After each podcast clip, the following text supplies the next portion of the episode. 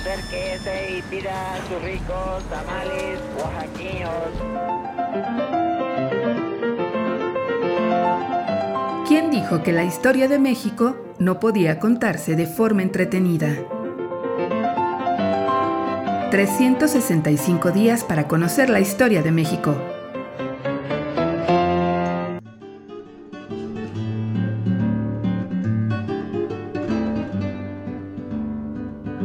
Domingo. Lugares con memoria.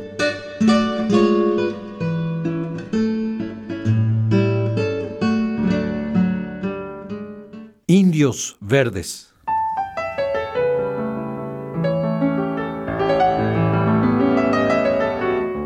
Para un partidario de la teoría darwiniana, pues no son tan feos.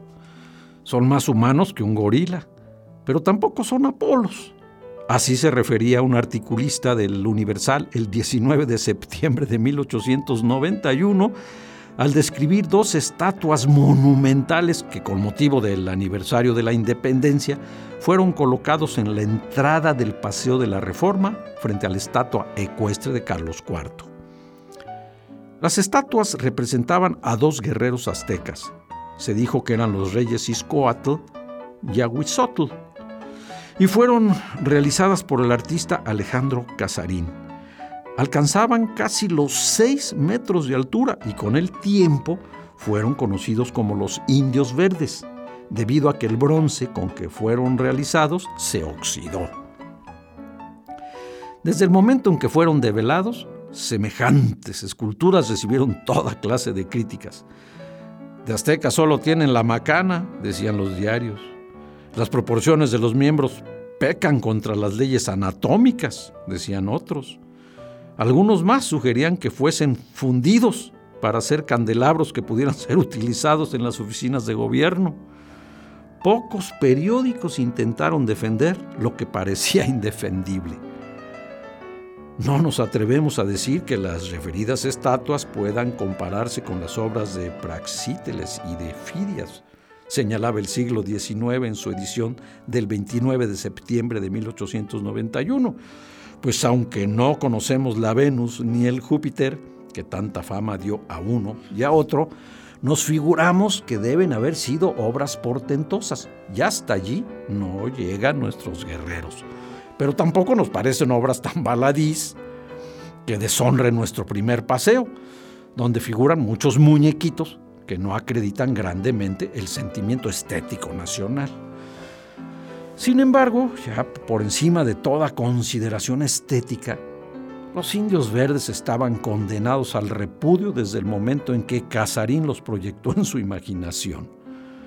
No podía ser de otra forma. El porfiriato se reflejaba en el París de la Belle Époque y no precisamente en la antigua Tenochtitlan. El arte, la cultura y el crecimiento de los espacios urbanos de la Ciudad de México vivía bajo la influencia francesa.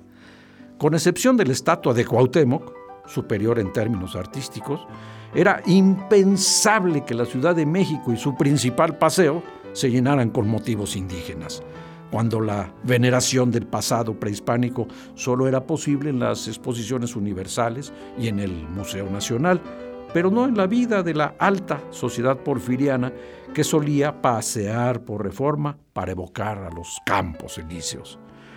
A pesar de las críticas, los indios verdes permanecieron 10 años en el Paseo de la Reforma.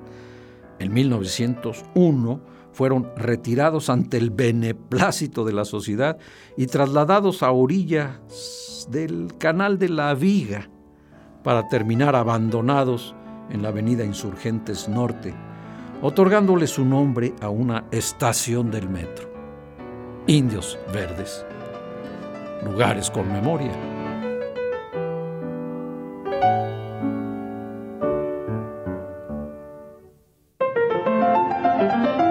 ...365 días para conocer la historia de México.